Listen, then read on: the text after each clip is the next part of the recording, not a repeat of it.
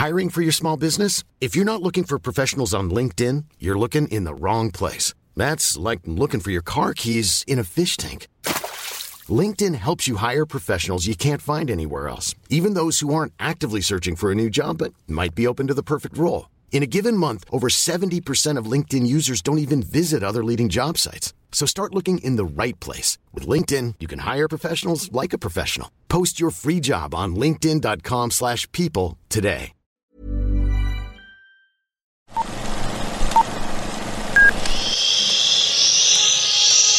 Apaga el celular y guarda silencio durante la función. Hay mucho que ver. 3, 2, 1.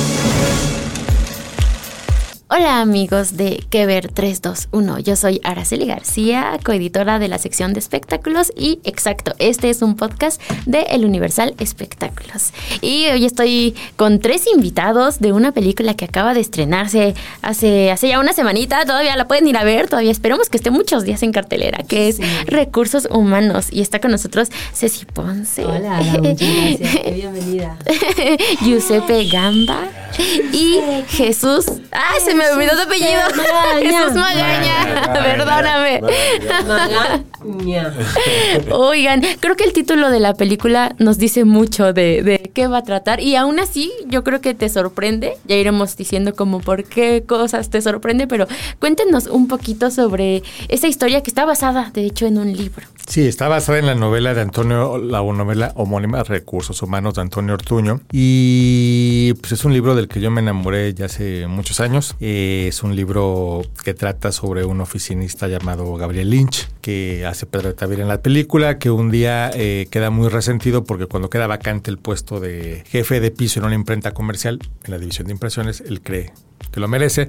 Y entonces llega Mario Constantino, que es el personaje que hace Giuseppe, que no tiene experiencia para el puesto de alguna manera y que está ahí por alguna recomendación de alguien pues cercano a los dueños de la empresa y que de hecho no quiere estar ahí, además. Y a partir de ahí se empieza, Gabriel empieza a lucubrar una venganza. A la vez, el personaje de Mario seduce a Lisbeth, que es caracterizado por aquí por Ceci Ponce, uh -huh. que es la encargada de los recursos humanos, que antes era novia de Gabriel y pues ya, eso detona un, una sed de venganza en Gabriel y a partir de ahí pues aprovechamos este, esta historia para crear una comedia negra, bastante irreverente, es humor negro, es este, sarcástica, podríamos decir hasta con, un, con el discurso de Gabriel bastante subversivo, pero bueno, también subversivo, transgresor, no me atrevería a decir contestatario porque él quiere, lo, hay una frase que lo define muy bien, ¿no? Él busca, él no busca la revolución, él busca la autoconservación. O sea, él okay. quiere, él quiere rebelarse,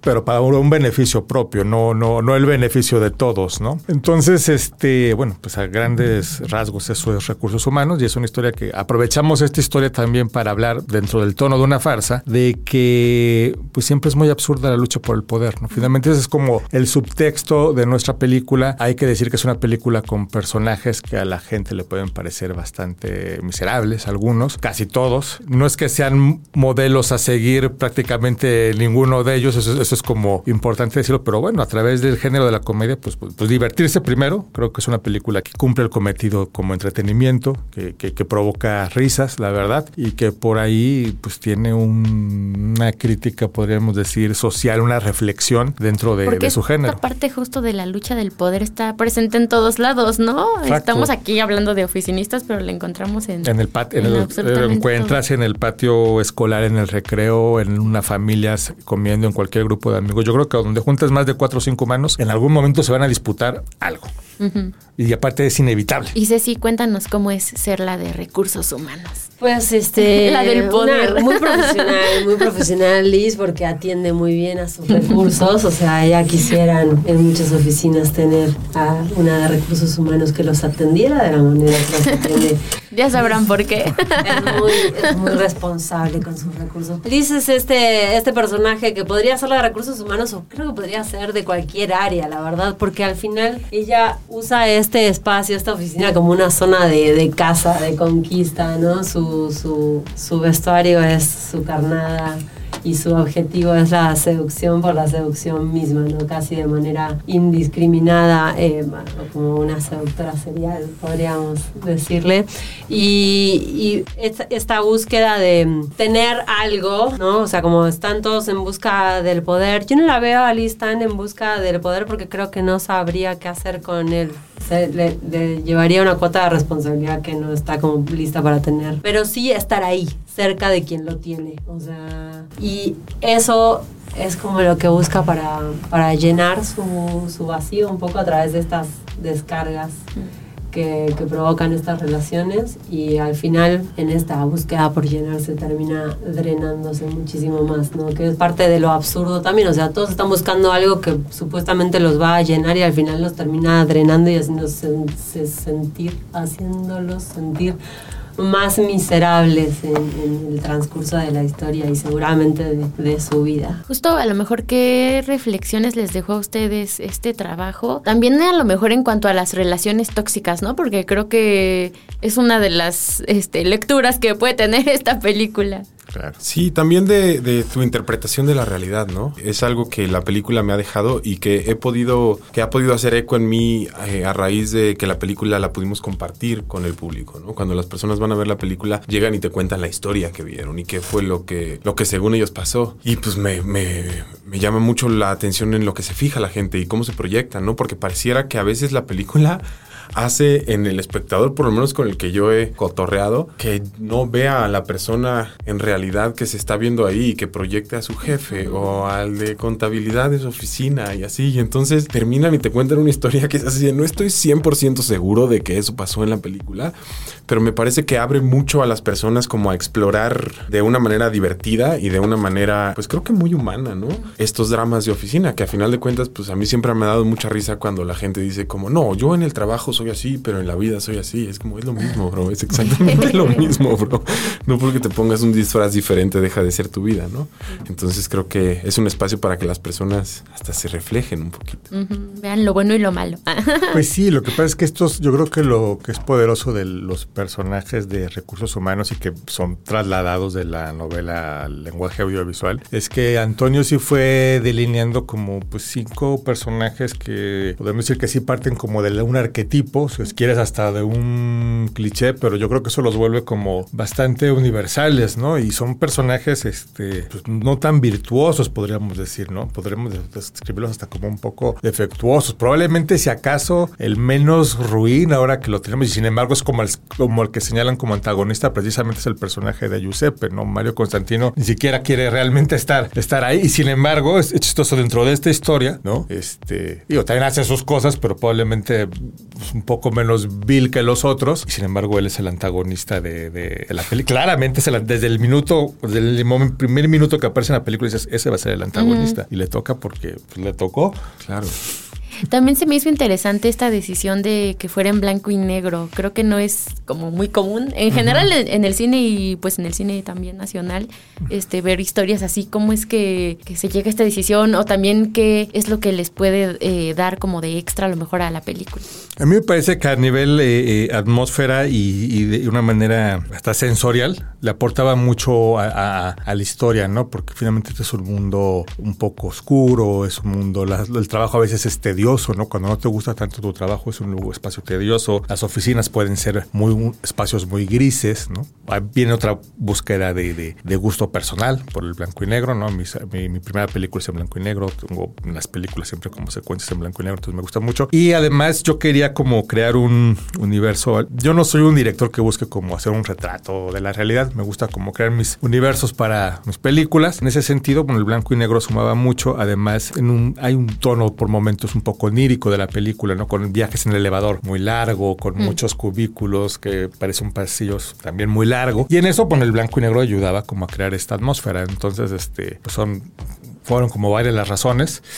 Crear una cierta temporalidad también Y es como una película que todo el tiempo te está diciendo, es muy chistoso porque ahora que la película ha tenido como su encuentro con espectadores, la verdad es que la gente que trabaja en oficinas le gusta, se siente como muy retratada y a mí se me hace curioso porque es una película que todo el tiempo, entre el blanco y negro y toda esta convención que tenemos de Gabriel volteando directamente a cámara y mirando directamente a cámara, y también los demás personajes lo hacen además en algún momento, esta es una película que no te deja decir todo el tiempo que estás viendo una película. Mm. Y sin embargo resulta que el, que el público que la está viendo como que se identifica con los, con los personajes. ¿Qué será esto que tienen los oficinistas que tanto nos llama la atención? Igual en, el cine y en la tele, ¿no? Porque, o sea, pienso como en Mis Reyes contra Godines y como algo más oldie, este, de Office, ¿no? claro, sí. ¿Qué será? O, para ustedes, no sé, a ustedes qué es lo que les atrae a lo mejor de este tipo de personajes? Pues a mí justo eso, es, es cualquier espacio en donde haya humanos y haya como un objetivo, se va a desarrollar una dinámica o de equipo o de competencia, no hay más, ¿no? Y creo que eh, una oficina disfuncional, ¿no? Yo, yo eh, pensaba hoy que nuestra película era como The Office, pero, pero con sociópatas, ¿no? O sea, pero como con banda que no es tan buena onda, ¿no? Y, justo habita ese universo de en donde el humano ya está tan acostumbrado a hacer y hacer y hacer y hacer y hacer que puede hacer casi cualquier cosa que se viera absolutamente fuera de contexto si tú te asomas por primera vez a eso, pero que día a día ellos están contextualizados y ya la banda sabe quién es ese güey y quién es ese güey y que tienen personalidades ocultas, ¿no? Eso es algo que le pasa a Mario. Mario, Mario no sabe que todos están mintiendo, ¿sabes? Él está así como, ah, todos somos cuates, ¿no? O sea, todos dan el pésame, me explico y, es una dinámica muy particular, ¿no? O sea, creo que, bueno, yo nunca he trabajado en una oficina, pero pues trabajamos en producciones y encontramos otras dinámicas particulares, pues de freelance, que vas viendo cómo inevitablemente el humano lo hace, ¿no?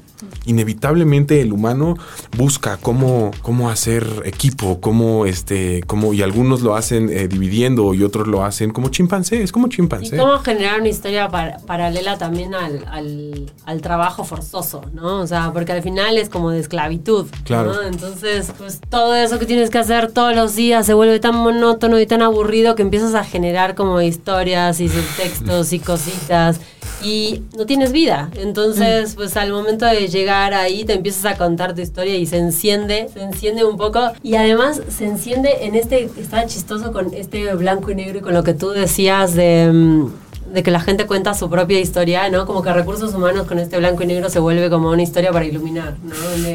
Donde cada quien le pone su propio color, su propio matiz y, se cuenta su, su historia de, de, liberación, ¿no? Porque, porque se encuentra ahí reflejado en estos personajes que están atrapados quizás igual que ellos, entonces pues encuentran como su, ah, su libertad dentro de ahí, alguien que está igual de jodido que yo o más. Y además que los espacios se vuelven la vida en la película. Nosotros vemos a los personajes en la oficina, en el atalaya, que es donde departen un poco, y prácticamente en el elevador y son súper pocas las otras locaciones que están, ¿no? Entonces, como, como si nosotros estuviéramos viendo, me lo decían en otro lugar, eh, que sentían que era como, y no lo había yo pensado, que es como que sintieran que están viendo un experimento, ¿no? Con, con, unas ratitas de laboratorio ahí dentro de, de, la oficina, ¿no? Y nos pasa mucho que en una dinámica que sucede cuando trabajamos con nuestros compañeros de trabajo, y es inevitable, y sucede también, a mí me gusta mucho el ejemplo de los compañeros de trabajo y después lo que pasa en, en, los espacios escolares, ¿no? Porque, porque, creo que a veces reproducimos mucho esas dinámicas en, el trabajo o a veces no dejamos de ser el personaje que éramos cuando éramos chicos, a veces sí, a veces ¿no? Y es que siempre tenemos, siempre nuestros compañeros de equipo son nuestros compañeros,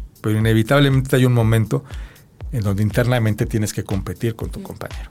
Y eso es es así, pues, o sea, es como los humanos hemos, nos convivimos entre nosotros, ¿no? Entonces, la, película, pues, te muestra eso y en esa competencia, pues, de repente es muy absurdo, ¿no? El, acá, a mí me, gusta, me gustaba mucho cuando decidí hacerla y leía la novela que había hay un discurso como de conquista casi medieval, pero dentro de un universo oficinesco, ¿no? Y, el trono es el gerente de la división de impresiones y de repente es como si fuera una gran batalla y el trono es algo bastante insignificante si lo pensamos al final, ¿no? No es un gran no es un gran trono. Que también creo que es como puede ser una reflexión como sociológica interesante pensar en esta parte de que decían, ¿no? Que pues también la gente pues ya vive en en el trabajo, ¿no? Entonces, sí, a lo mejor hay ciertas dinámicas que si ves desde fuera dices, bueno, tal vez no es tan importante, ¿no? Entre comillas. Pero si pensamos en que la gente vive en el trabajo, eh, sí se vuelve importante, Es como ¿no? los Y realities. también qué triste que vivas en el trabajo. Sí, sí.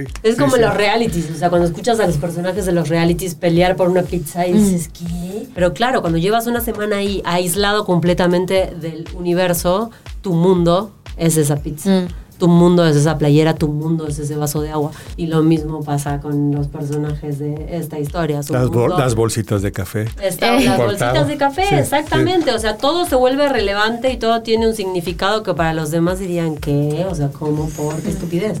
Pero no, para ellos es una gloria. Y también, digo, no lo sé, pero es la primer pregunta que te hacen. ¿Cómo te llamas, Giuseppe? ¿A qué te dedicas? Soy actor.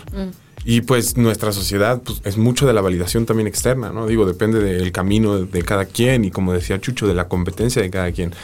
Pero en la validación externa es lo primero que te preguntan de ti. Entonces, pues es lo que abre la conversación. Mientras más interesante, entre comillas, sea lo que haces, pues más conversación vas ganando, ¿no? Y es lo mismo, o sea, es tu, es tu validación, es, es tu credencial, cuántas horas de tu día pasas en tu oficina. Entonces, pues obviamente lo que vas a querer, como tu casa, decorarla de la mejor manera posible y que esté lo más habitable posible, pero en las oficinas, pues no, tú no dices de que, ay, me quiero cambiar a ese cubículo. Digo, no sé cómo funciona, supongo que habrá oficinas que sí, pero se te asigna, ¿no? Entonces, pues también, como bien dice Chucho, es un, es un tema que se vuelve competitivo y pues hay banda que, que la competencia la, la ejerce desde, desde otros lados. Sí, que no juega limpio. Que no juega limpio, sí. Y acá no hay fair play en Sí, no.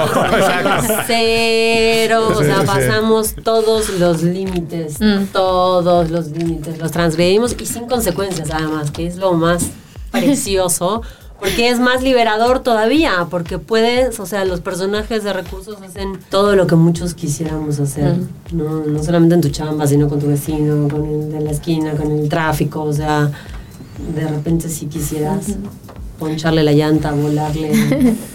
Si bien no en una dinámica de oficina, este, les ha tocado a lo mejor a- alguna justo situación así tóxica en algún este trabajo o, o esta como lucha, ¿no? Este, ¿cómo lo han vivido tal vez desde la parte del, Pues del limitados, cine? Limitados por la realidad. Sí. Yo, yo siempre digo que le daría un balonazo, ¿no? O sea, no me, no me gustaría poncharle las llantas ni nada, pero sí hay varias personas que conozco que no le dieron un balonazo a tiempo, ¿no? Sobre todo líderes de equipo, ¿no? Porque si eres un líder de equipo, como, como Chucho bien lo sabe, lo tienes que ejecutar con una profunda responsabilidad, ¿no? Y con una profunda sensibilidad, que Chucho lo ejecuta desde ahí. Pero de repente, eh, en gremios como el nuestro, en el que uno pensaría que regularmente los artistas somos sensibles y nos podemos comunicar con esta claridad, de repente es complicado. No, no se juega, muchos no juegan limpio, entonces sí, sí, sí, la verdad. Al grano, ¿no? Al grano, no. Y sabes que está, está- es, es como los- lo que le pasa también a estos personajes y cómo van. Pues hay una lucha por el poder, ¿no? Entonces, el personaje de Mario lo tiene, aunque no lo haya pedido. Gabriel lo quiere todo el tiempo, pero de repente en la historia pareciera que Miguel Paruro no lo quiere, pero, pero, Pero sí- lo pero lo quiere, pero lo quiere también. Y está el personaje de Verónica que lo hace Juana Viale, que pues, ya tiene poder dentro de, de ese espacio y le gusta como bajar a jugar con la casta. La inferior ahora que en Argentina está tan de moda la palabra, ojalá no se ponga tan de moda acá. Este y es, y es, es como un baile de máscaras, ¿no? También un poco esta historia. Ustedes, a lo mejor, bueno, tal vez tú no, pero ustedes como actores, este, ¿qué tanto son a lo mejor de que se lleven el personaje este, fuera del set, ¿no? Mientras están rodando una película, o qué tanto así de, no, solo lo dejamos en las tomas.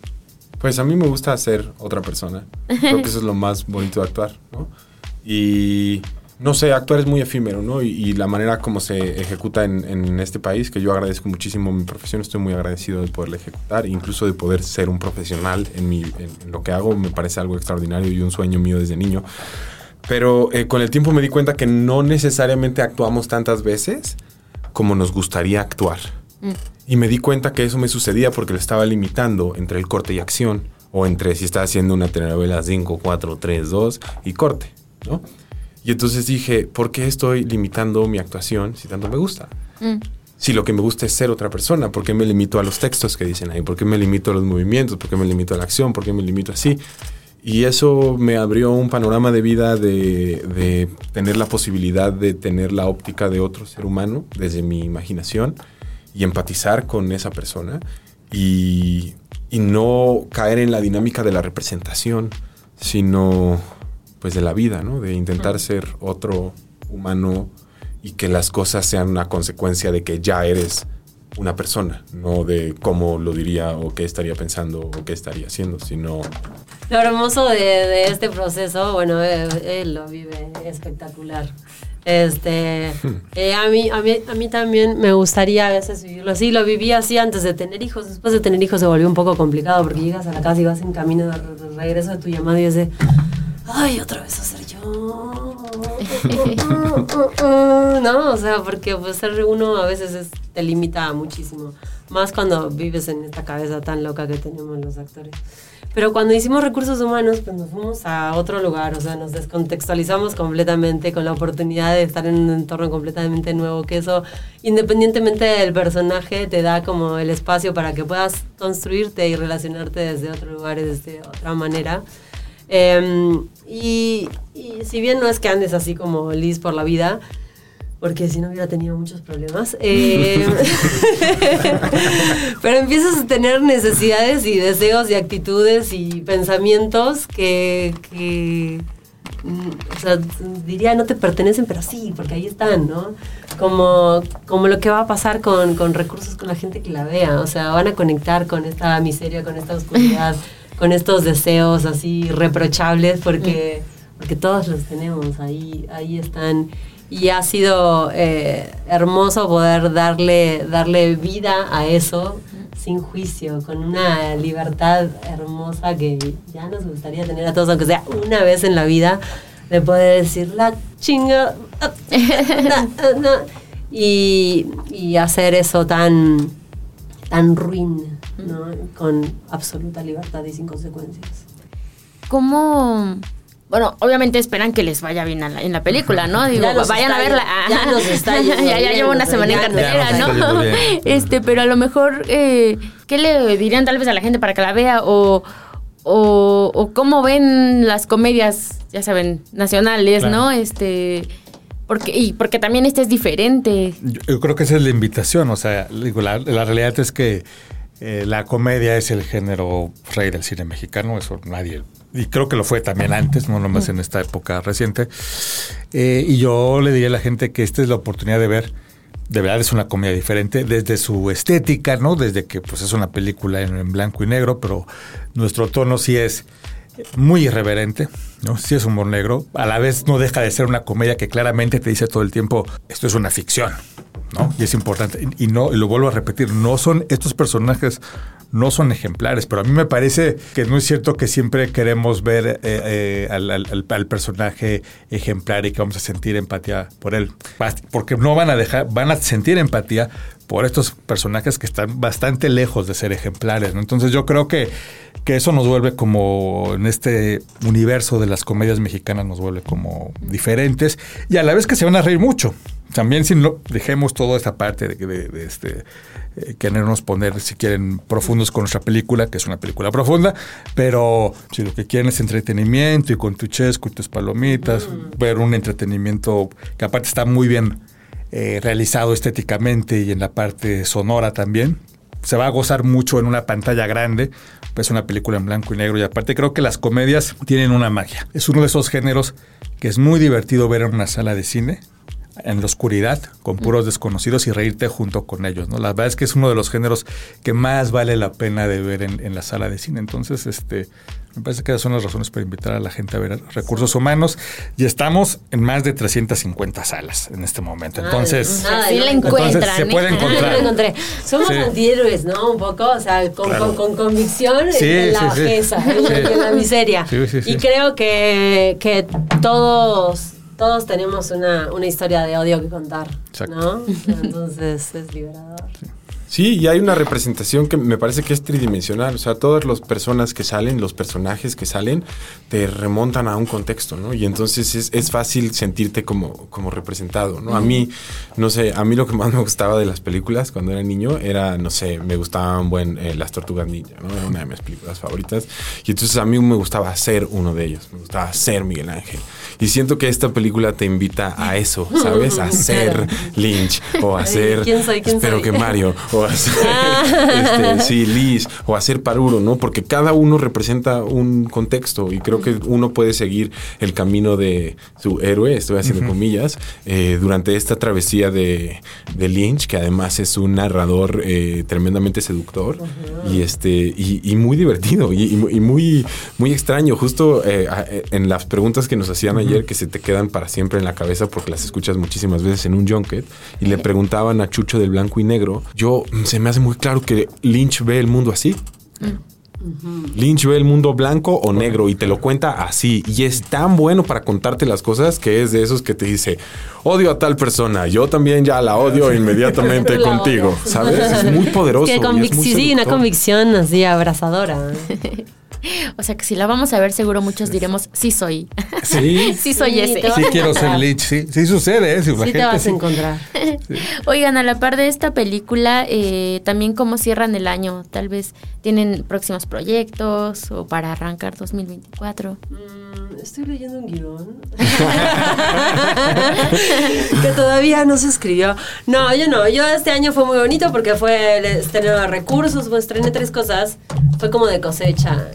Este, fue recursos humanos, fue Ella camina sola, una serie que está en VIX. eh, y fue Eternamente Amándonos, un- Eternamente Amándonos, una telenovela eh, de Televisa. Y pues ya, a ver qué nos trae el 2024. Sí, yo por mi parte eh, estaré estrenando una película eh, más adelante, el próximo año, a principios del próximo año. Pero la verdad es que sí, para mí es muy importante recursos humanos. Es, es, un, es un sueño hecho realidad muy, muy, muy, muy, muy. No sé si puedo decir groserías, pero Sí. aquí pónganla cabrón, muy cabrón, muy cabrón, muy cabrón. Desde hace muchos años, esta iba a ser mi primer película. Y ahora que hablas de The Office, me acuerdo que justo antes de irme a Argentina estaba hablando con un amigo mío. Y The Office es mi, mi, mi, mi cosa audiovisual favorita. Favorita, la puedo quotear, la termina, la vuelvo a empezar y así en loop continuamente. Y le decía voy a hacer el Michael Scott, bro. Voy a hacer el Michael Scott, bro. Entonces, ¿sabes? Ahí estaba la inspiración. Ajá, como un montón de, de sueños que convergen en un mismo lugar, ¿no? Y, y- y creo que es importante para nosotros, eh, como actores, como dices, Ceci, cosechar y celebrar esto, ¿no? Porque a veces es bien raro que la banda se acostumbre a hacer películas. A mí no se me hace chido, no se me hace chido que la banda se acostumbre a hacer telenovelas, ni que la banda se acostumbre a hacer teatro, ni que la banda se acostumbre a hacer series. Son sueños hechos realidad. Y este. Y pues yo amo esta película, la super amo, la super amo y la neta estoy muy cercano a llorar, así que voy a, voy a dejar de hablar. Corte.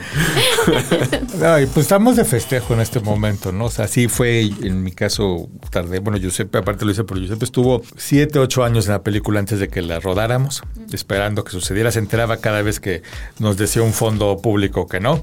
Y bueno, ahí vamos a volverte a pedir una carta para otra carpeta, ¿no? Por eso acabamos rodando en la Argentina. Fue una necesidad de buscar dinero. Qué bueno que sucedió. Entonces, para mí es- va a ser muy raro ahora que ya viene como el estreno y que ya se cierra ahora sí todo el capítulo Recursos Humanos, porque es un capítulo de 10 años. Entonces, sí va a ser como ahora sí muy, muy extraño. A Antonio Ortuño le he dicho, bueno, yo creo que a ver qué inventamos juntos, porque me va a hacer fal- falta Ortuño en mi vida. Tu relación más estable. Es mi relación más estable. Antonio, Antonio es mi relación más estable, totalmente. Sí, sí, sí. O sea, cuando conocí a Antonio, te- mi hija tenía meses y ya no estoy junto con la mamá. Entonces, Antonio es mi, mi relación más estable, definitivamente. Este. Eh, entonces haremos algo. Yo estoy preparando un proyecto, doy un salto a la ciencia ficción. Yo estoy trabajando con el dramaturgo David Gaitán. juntos. ¿no? Entonces vamos a hablar de pandemias. Te mandamos nuestro casting. Sí. No, pues, pues, no, yo encantado si vuelvo a trabajar con ellos. Para mí, recursos humanos, el CAS puede ser una compañía, la verdad. Fueron grandes compañeros y podríamos ser una compañía. Y, y- y, bueno, viene algo que será sobre pandemias e inteligencia artificial. Queremos dar un salto triple mortal hacia allá porque, bueno, Para mí si las películas no damos un salto triple mortal, pues para que hacemos películas, ¿no? Puedes pedir el fondo, los fondos a Elon Musk, ¿no? Sí. ya metimos ahí, yo ya bajé la aplicación. Va a hablar sobre ti la película. Justo ahorita que dices eso de los fondos, pues también como, como ven ese tema, ¿no? O sea, qué tan, bueno, ha sido complicado por lo que nos dices. Muy, muy complicado. Es eh, una competencia muy, muy grande, porque pues, afortunadamente hay mucha gente produciendo, pero bueno, es, es una competencia en México, es una competencia muy, muy feroz. Yo ya probé pues buscar fondos en otro lado y me fue bien, entonces eh, pues ya me abro mucho a los caminos de la coproducción, ¿no? Este, pero bueno, es triste que hacer las carpetas sea igual de importante que el rodaje, porque pues no debería tener el mismo peso, pero, pero lo tiene.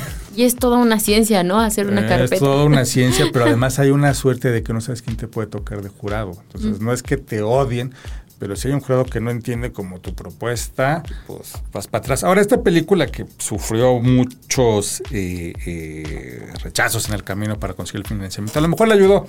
A lo mejor valió la pena. La película tuvo 27 tratamientos al final, porque tardó 10 años en hacerse, ¿no? Y, y, y seguramente fue madurando en ese, en ese, en ese camino. Entonces, bueno, la, también las cosas pasan por algo. A lo mejor recursos humanos tenía que tardarse 10 años para que, para que la fuéramos puliendo y complejizando y ahora pues es... Eh, yo como director de lejos es mi experiencia más entrañable, aunque es un mundo de miserables. Porque también los godines nos vamos haciendo más complejos, Sí. entonces. por eso tenía que llegar ahora. Sí. Oigan, pues muchas gracias por acompañarnos. Ya, ya estuvo buena esta plática, pero ya tenemos que cerrar este episodio. Eh, esperamos este también, a lo mejor cuando vengan próximos proyectos, pues poder platicar un poquito. Y ya saben, recursos humanos ya están en salas de cine, en más de 300. De 350 salas, en algún cine cerca la, Deben- la sí la van a encontrar, Sí. entonces para que vayan a verla y ahí busquen las redes de ellos y les digan que con quién se identificaron o a quién odiaron tal vez. Y pues nada, esto fue Kever 321 y nos escuchamos la próxima semana. Gracias. Gracias.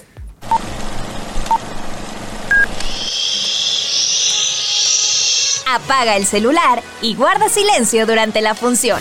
Hay mucho que ver. 3, 2, 1.